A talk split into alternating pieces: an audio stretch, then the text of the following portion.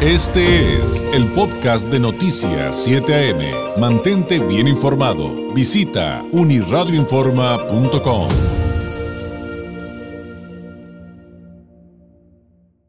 Agradezco enormemente que el presidente de la Fundación Educando Conseguimos Paz, Asociación Civil Edupaz, el maestro Francisco García Burgos, nos tome la llamada en este martes de arranque de mes. Paco, ¿cómo estás? Muy buenos días. David, muy buenos días, mucho gusto saludarte, gracias como siempre por recibirnos a la Fundación en tu programa, saludos a todos. Gracias, gracias, un abrazo a la distancia. Oye, pues seguimos muy de cerca eh, el reporte que presentaron ayer eh, Fundación Educando Conseguimos Paz y el Observatorio Nacional eh, Ciudadano. Eh, es muchísima información, creo que sumamente importante y valiosa.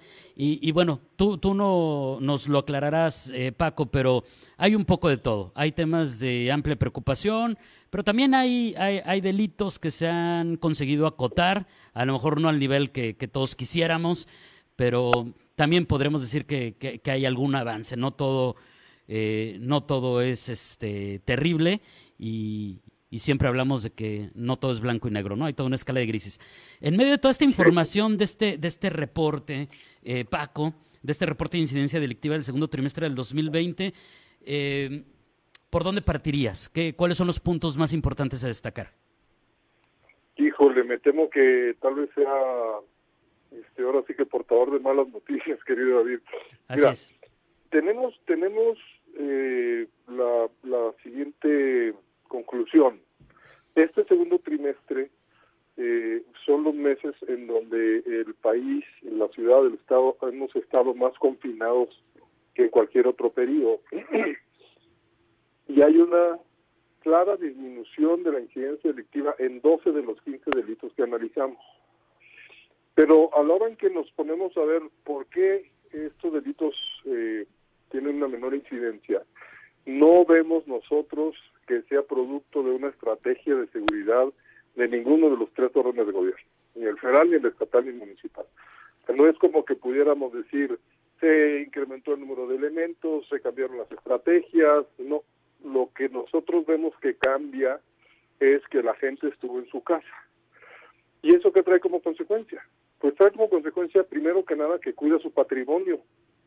Es más difícil para un delincuente meterse a la casa a robar cuando hay gente ahí todo el día es más difícil que se roben un carro cuando está la gente en la casa ahí al pendiente de su carro. No, no está el carro en una calle estacionado mientras la gente sale a trabajar. Y el propio delincuente, o sea, también el delincuente ha estado en confinamiento, tampoco ha tenido la libertad que, que, que pudiera tener en, en épocas normales, y eso también provoca que haya menos denuncias porque las oficinas de gobierno están cerradas, porque la gente pues no quiere salir ni a denunciar los delitos de los que ha sido víctima.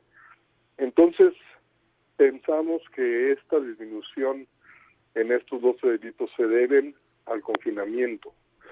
Y si eso fuera cierto, lo que vamos a ver en el tercer trimestre es que los delitos, la incidencia delictiva, va a tender a regresar hacia donde estábamos en el primer trimestre del año. Que no, no se va a sostener este esta mejoría en la incidencia electiva. Pensamos que en el tercero y el cuarto trimestre del año vamos a ver que regresamos a donde normalmente estamos, lamentablemente. No lo digo, por supuesto, con, con orgullo, pero, pero es lo que estamos interpretando nosotros que va a suceder.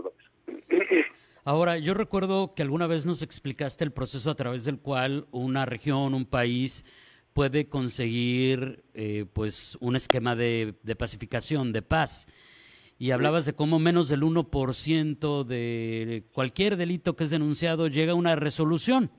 ¿Por qué lo traigo a cuentas, Paco? Porque eh, me gustaría que nos compartieras una reflexión de las consecuencias que va a traer esto que tú ya anticipabas durante esta primera participación, y es ¿Qué consecuencias va a traer a corto, a mediano, a largo plazo? No sé, el que los tribunales, el que los juzgados hayan estado cerrados por tanto tiempo. O sea, esto que ya nos has platicado, pues entonces el, sentido común me dice que se va a agravar. Totalmente, totalmente cierto. Eh, esto del 1% es, eh, se refiere a que en Baja California casi nueve de los, casi nueve de cada diez delitos que se cometen no se denuncian es un primer, primer factor de impunidad y de los que sí se denuncian, apenas el 10% llega a alguna sentencia, en el mejor de los casos. Estamos preparando un trabajo de impunidad que nos va a dejar a todos muy sorprendidos que esperamos poder presentar en la siguiente semana, eh, y donde abordamos este tema, es decir, a ver, ¿cuántos de los delitos que se cometen terminan en una sentencia? Es, es pavoroso el número de tan pequeño que hay. Y con juzgados cerrados, con ministerios públicos cerrados, con agentes ministeriales, policías que no tuvieron la capacidad de trabajo en los últimos tres meses que tienen normalmente, pues se han venido acumulando casos. Entonces, los juzgados que normalmente tienen un gran cúmulo de, casos por atender porque son, son muy insuficientes la cantidad de personal de jueces que tienen los juzgados, pues va a ser mucho más lo que vamos a ver ahora. Eso va a llevar a un mayor índice de impunidad. Al final de cuentas, lo único que pasa es que se entorpece la impartición de la justicia, la prevención del delito, y en lo que vamos a ver, súmale el factor económico, donde mucha gente va a tener una situación económica muy precaria, y ya no nada más va a ser el delincuente común, sino que además va a haber gente que lamentablemente, lamento decirlo así, pero que va a tener hambre, y que muy posiblemente recurra a algún tipo de delito para resolver su problema. Algo que está sin duda eh, como bien explicas, sobre la mesa y que tendremos que ir entendiendo y afrontando. Eh, creo que a muchos no nos queda duda de lo que acabas de, bien explicar, Paco. Ahora, eh, regresando al tema del reporte, hablaban de cómo Baja California tiene en el catálogo de delitos pues deshonrosos primeros lugares a nivel nacional. ¿Nos podrías compartir un poco esas cifras? me llama mucho la atención, digo todos, creo que son importantes, todos son delitos graves, pero eh, algo que supuestamente aquí había tenido avances era el de trata. Nos queda claro que el de homicidio, pues, eh, pues eso es muy evidente, Paco. O sea, eh, tú nos darás las cifras y demás, por supuesto. Pero, pero ¿qué pasó con los otros delitos y, cómo es que, cómo es que Baja California, pues lo encontramos tan mal ahora, ¿no? Sí, mira, homicidio doloso seguimos en el segundo lugar a nivel nacional, igual que el primer trimestre. Muy bien. Eh, narcomenudeo igual, segundo lugar igual que el primer trimestre. O sea, somos el segundo estado peor en homicidios y en narcomenudeo en el país. Y el robo de vehículos mejoramos del tercero al cuarto, lo cual pues no es ningún consuelo. Pero el de trata de personas, sí, el de trata de personas es un delito que estábamos en el lugar 13 a nivel nacional y en ese segundo trimestre nos movimos al segundo lugar.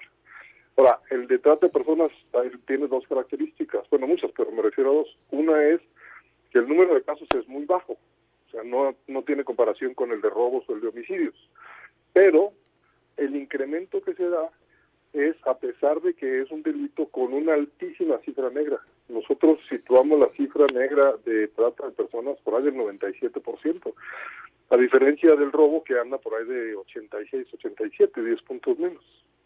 Eh, entonces, ¿qué quiere decir? Que eh, hay personas que han logrado denunciar en un delito que es de esclavitud y que se han podido liberar de esa esclavitud y han podido presentar una denuncia, entonces, aunque sean pocos los casos, necesitamos ponerle atención y necesitamos que los gobiernos le pongan atención a este delito, porque es un delito terrible, pues eso es de los de esclavitud moderna.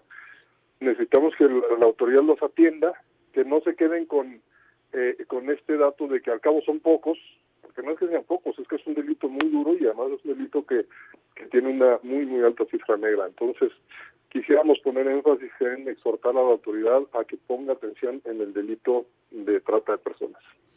Ahora, si nos vamos ah, del tema numérico al tema de las características con las que se cometen estos delitos, Paco, eh, ¿tú qué encuentras? De repente hay esta percepción por hechos recientes aquí en Baja California y en Tijuana que, de repente nos quedamos con la idea de que, híjole, son más violentos, o son más cínicos, o son más descarados. Eh, no sé a veces ni siquiera, Paco, qué, adjetivos utilizar para describir una situación. Y, te cuento así súper brevemente, desde, desde el asesinato a balazos de una mujer en un sobre ruedas que está llenísimo, este, pasando por el asesinato de un joven enfrente de de un negocio de comida que impacta a la comunidad de, una manera eh, impresionante. Eh, los casos de los desmembrados en cubetas, en maletas, los encobijados, hasta el caso de esta pequeñita que encontraron en, una, en, una hielera. Y entonces de repente decimos, a ver, de, de, lo cuantitativo a lo cualitativo y a veces eso nos hace, perdón, creo que es natural que algunos lo sintamos, Paco, pero nos hace todavía más paranoicos, ¿no?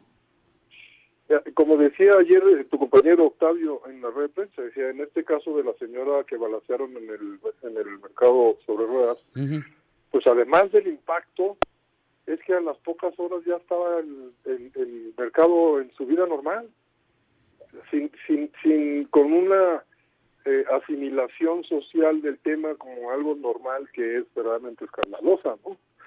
Yo, yo, yo diría un par de cosas. Por un lado, pues hay crímenes que se relacionan, ¿no? Robo de vehículos, narcomenudeo, homicidio, pues tienen un vínculo común que es la delincuencia organizada.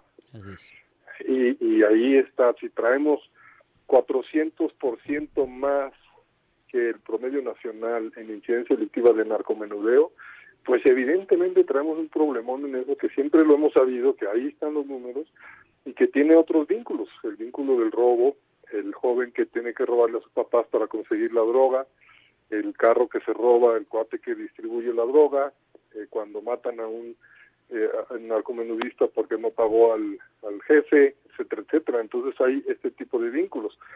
Y por otro lado, pues sí queda en evidencia, creo yo, una descomposición social muy importante. El, a mí me tiene muy impactado el hallazgo de la niña en la hielera, me pareció un extremo ya de cosas que, que no logra uno entender más que a través de decir, bueno, pues alguien drogado le hizo daño a esa niña y terminó poniéndola en una hielera. Yo no creo que alguien en su sano juicio pueda hacer una cosa semejante. Se me hace que debe ser producto de, de drogas y ese tipo de cosas. Entonces sí, sí hay un problema de social que se ataca a través de la prevención. Y ahí en la prevención, pues es lo que tratamos de hacer instituciones como EduPaz, como el Observatorio Nacional Ciudadano, ayudar en la parte de prevención, en la parte de tomar conciencia, pero también necesitamos que los gobiernos participen con presupuesto y con programas de prevención, porque mientras no haya prevención de la violencia, prevención de adicciones, pues no vamos a avanzar mucho más, pero ahí eso ataca a la descomposición social en la que estamos. ¿no? ¿Qué hay eh, con pendientes, Paco, como por ejemplo el que no se haya establecido en el caso de Baja California la Comisión de Atención a Víctimas? Esto también tendría que tener un impacto en todo esto que estamos platicando. Sí, pero, pero no es suficiente con armar la institución, con la Comisión de Atención a Víctimas. No, no es suficiente, porque tú lo puedes armar y como estamos viendo a nivel nacional, lamentablemente, hay instituciones que está la institución y se están quedando sin presupuesto. Entonces, el gobierno necesita atender con presupuesto el problema principal del Estado, que es la seguridad, en la prevención, en la administración, en la impartición de justicia, en todas sus etapas. Pero si van a hacer una comisión a la que no le van a dar con qué hacer algo, pues mejor que no la hagan, nomás van a estar comiéndose la nómina. lo, lo, que creemos es que el presupuesto del Estado, del municipio, de la Federación respecto a Baja California, debe reflejar la prioridad que tenemos, que es la seguridad. Ya sabes el dicho aquel, donde está el dinero está tu corazón. Si traes un problema que es el de seguridad, pues ahí necesita estar todos tus recursos materiales, financieros, humanos. Claro. Oye Paco, quienes quieran conocer más a fondo eh, este estudio, quienes quieran conocer más del trabajo que hacen en Fundación Educando Conseguimos Paz, en EduPaz, eh, ¿cuáles son las vías? Gracias David. El, nuestro sitio es www.edupaz www.edupaz.org.mx, www.edupaz.org.mx. Ahí están todos nuestros reportes, toda nuestra información que generamos, las fuentes, eh, la rueda de prensa de ayer, todas las que hacemos, ahí encuentran toda la información. Ojalá pasen a visitarnos.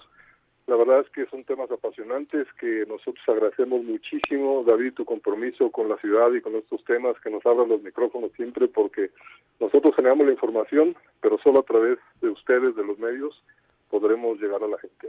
Paco, muchísimas gracias y estaremos pendientes de los próximos eh, reportes, eh, también del que nos platicabas acerca eh, del tema de, de, la impunidad. Un abrazo mientras tanto y muy buenos días.